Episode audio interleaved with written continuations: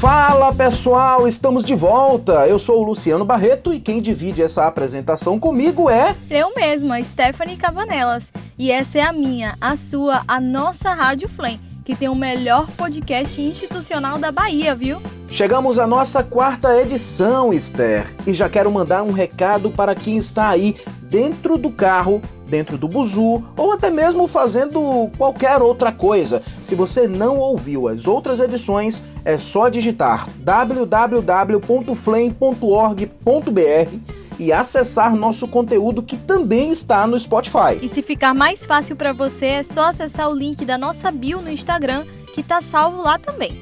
Bom, hoje em nossa quarta edição do podcast mais estourado da Bahia, Eita, tem até fogos, viu? Ah, você falou em estouro, né? pois é, e hoje teremos aniversário do programa Primeiro Emprego, mensagem do presidente, perfil do colaborador, agenda cultural e muito mais. Então, vamos começar? Vamos nessa. Vamos de aniversário, né? Parabéns pra... Este mês, o programa Primeiro Emprego, mais conhecido como PPE, está completando quatro aninhos. Parece que foi ontem que o PPE chegou como um dos nossos projetos, né? Nesses quatro anos de história já foram quase 6 mil pessoas contratadas, sendo que mais de 80% dessa parcela são jovens de 18 a 25 anos. Ou seja, um programa criado pelo governo do estado pensando nos jovens que acabaram de se formar técnicos. E a FLEM cuidando desse processo. Isso, Luciano. E ao longo dessa história, a FLE implementou 10 escritórios físicos na Bahia para atender os 27 territórios de identidade em mais de 130 municípios baianos. Além disso, participamos de grandes eventos como a FENAGRO, a Campus Party e coproduzimos o primeiro seminário de inovação e projetos de melhoria do PPE. Caramba, quantos números, hein, Esther? Vou recapitular aqui quase 6 mil contratados, 10 escritórios da FLEM espalhados pela Bahia para atender os 27 territórios de identidade e tudo isso em apenas 4 anos de existência. Que maravilha, hein? É verdade, Luciano. Bom, como vocês já estão acostumados, o nosso presidente Rodrigo Ita toda quinzena aparece aqui para dar uma palavrinha com a gente. E aproveitando a temática e as comemorações desse projeto incrível, ele trouxe alguns dados super interessantes do PPE para compartilhar com a gente. Fala, presidente! Fala, galera! Mais um Fala Presidente, nosso quadro aqui semanal no nosso podcast. Hoje a gente vai falar um pouco sobre esses quatro anos do primeiro emprego. Um programa pujante, forte, engajado, com repercussão até internacional, mas um programa importantíssimo do governo do estado da Bahia que inclui jovens negros de periferia, do interior da Bahia, no mercado de trabalho, é, na cadeia produtiva, é um, é de inclusão socioeconômica das pessoas. Se a gente fosse é, desenhar o, quem representa o programa Primeiro Emprego, seria uma jovem de 20 anos, uma mulher e negra. Essa é a maioria que temos dentro do nosso, do nosso quadro funcional e isso nos dá muito orgulho. Muito orgulho porque o programa, eu já falei de tudo que ele é, porque ele é sucesso, de tudo que ele traz de benesse para a sociedade, essa inclusão. Mas é essa, essa inclusão mesmo, socioeconômica, de quem mais precisa é o mais importante. E isso a gente faz com carinho, com a vontade e que nos dá mais força para querer continuar a fazer um programa Primeiro Emprego cada vez melhor. Muito sucesso, viva o programa Primeiro Emprego e parabéns pelos quatro anos. Impressionante, né? O PPE, além de ser incrível para a vida particular dessas pessoas que ganham oportunidades no mercado de trabalho e tudo mais, se torna também um grande catalisador social. Pois é, o programa ajuda, dá oportunidade para as pessoas que menos têm oportunidades em nosso país. Exatamente. E você sabe quem vai falar agora com o pessoal sobre a parceria da FLEM nesse projeto? É o professor Almerico Biondi, que é o coordenador executivo do programa Primeiro Emprego no governo do estado. Vamos ouvir. É sobre a participação da FLEM é, no programa Primeiro Emprego. É, somos parceiros desde o primeiro momento é, e sem a FLEM e a sua co-irmã FES, o programa não estaria sendo executado. É claro que a coordenação cabe ao governo do estado, através da Casa Civil e do Comitê Gestor do programa, mas a sintonia de concepção, de princípios, de valores é, que temos com a, com a FLEM e, para além do contrato, o compromisso político-pedagógico com a execução do programa, isso nos dá uma segurança e a garantia de que é, as coisas andarão, andam e andarão muito bem. É, esse é um momento de fazer um balanço né, das atividades que estamos fazendo e verificando como é, que no cotidiano e também na dimensão estratégica, né, essa, essa, postura adotada pela FLAM é, de abraçar o programa é, tem contribuído com o nosso andamento. É claro que nada é isento de, de problemas, é, as coisas podem e devem melhorar, mas eu queria aqui registrar aqui meu agradecimento à equipe né, do programa Primeiro Emprego e à direção é, da FLEM como um todo pelo empenho que está sendo dado na execução é, do programa.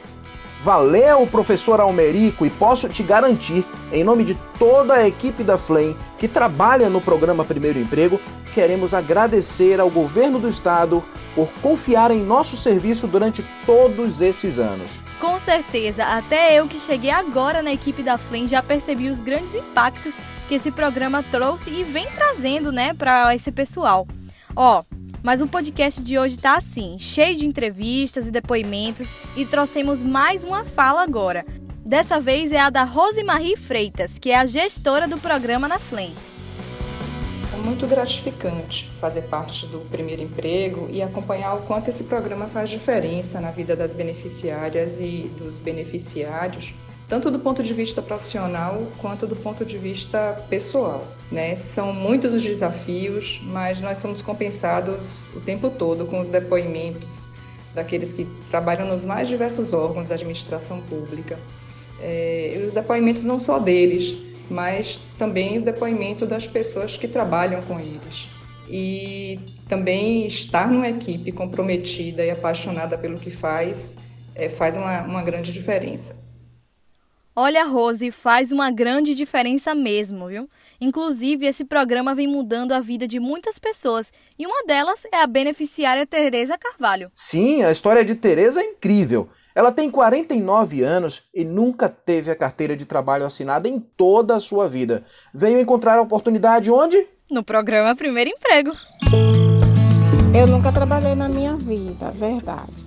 Eu fiz o, o curso, graças a Deus. Através do curso, eu adquiri o estágio. Do estágio, fui para o primeiro emprego, graças a Deus. Mudou sim minha vida.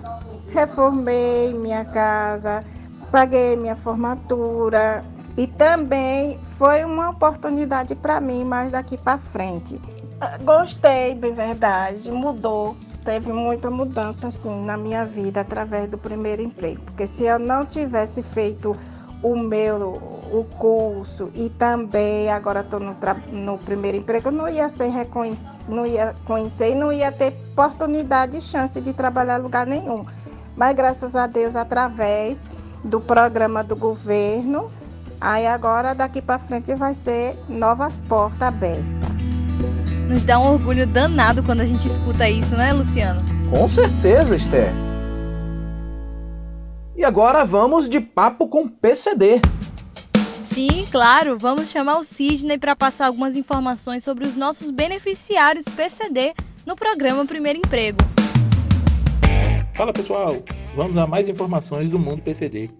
No projeto Primeiro Emprego, temos alguns beneficiários com deficiência, que por muitas vezes requerem um acompanhamento mais específico. Pensando em oferecer um suporte mais adequado e de qualidade para os nossos beneficiários, a FLEM passou e vem passando por uma série de treinamentos. Hoje temos uma equipe qualificada que visa uma melhor adequação e receptividade para os nossos beneficiários com deficiência no ambiente de trabalho, buscando sempre destacar seu desenvolvimento e aprendizado profissional tá bom? Até a próxima! Isso aí! A nossa galera está sempre recebendo todo o suporte e apoio dos nossos monitores, seja no interior do estado, como aqui na capital também.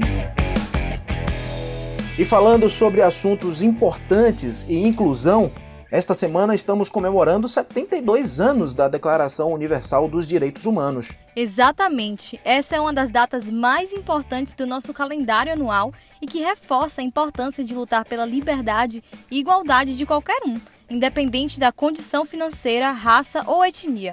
Por isso, venho convocar todos vocês ouvintes para conferir nossa homenagem a esta louvável data.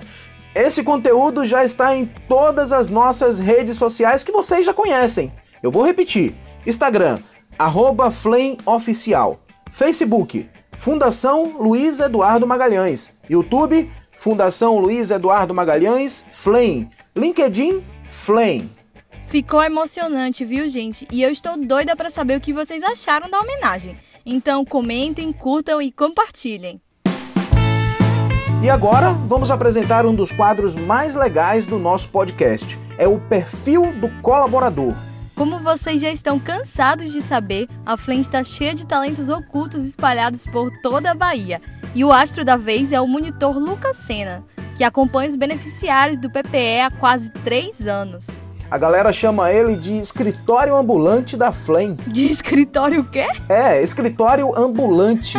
Porque ele viaja, né, pela Bahia levando a Flame para os beneficiários do PPE. Mas, olha, vamos fazer o seguinte: deixa ele falar. Conta aí, Lucas, qual é o seu talento oculto? Além do trabalho que faço aqui no PPE como monitor, mantenho uma vida bastante ativa praticando esportes. Concilio no tempo livre atividades como futebol, ciclismo, corrida de rua, boxe e muay thai. No futebol, inclusive, eu já tive a oportunidade de jogar em alguns times aqui de Salvador, como Vitória e Galícia. Hoje eu participo de algumas competições de várzea em algumas cidades aqui da região metropolitana. Desde criança, sempre fui muito ativo e apaixonado por esportes. Eu já tentei de tudo, porém, em alguns me identifiquei um pouco mais. Assim como a maioria dos brasileiros, tenho como paixão o futebol. E nele tenho vários ídolos, nacionais e internacionais. Entretanto, como citei anteriormente, tenho outros hobbies. Há bastante tempo, por exemplo, acompanho lutas de MMA e há três anos decidi iniciar os treinamentos. Tenho vontade de participar de uma competição, quem sabe um dia. Tenho me preparado bastante para isso. Há dois anos conheci o ciclismo através de um amigo, desde então não parei mais de pedalar. É uma atividade muito prazerosa, além de me dar condicionamento físico para a prática das outras atividades. Rapaz, quem diria, viu? Nunca falamos aqui de esportistas, né? Pois é, saímos da caixinha das artes, né? Se bem que esporte também é arte, né? Verdade, mas eu queria só ter a disposição que ele tem, viu, para praticar tanto esporte. Olha, Esté, eu prefiro ficar com a minha bicicleta de vez em quando, mas eu não tenho tanto eu posso dizer que não tenho nem tanto tempo, né, para fazer tanta Meu coisa Deus, assim. Meu Deus, nem fale. Eu queria também ter mais tempo, viu? Eu adoro praticar esporte quando dá e tem a oportunidade, né? Gosto de jogar vôlei. Eu amo andar de bicicleta, mas assim, que nem ele, a disposição que ele tem o tempo inteiro, eu não tenho não, viu? Agora é a hora da nossa agenda cultural. E o que é que a gente tem para esse final de semana, Esther? Você gosta de ler, Luciano?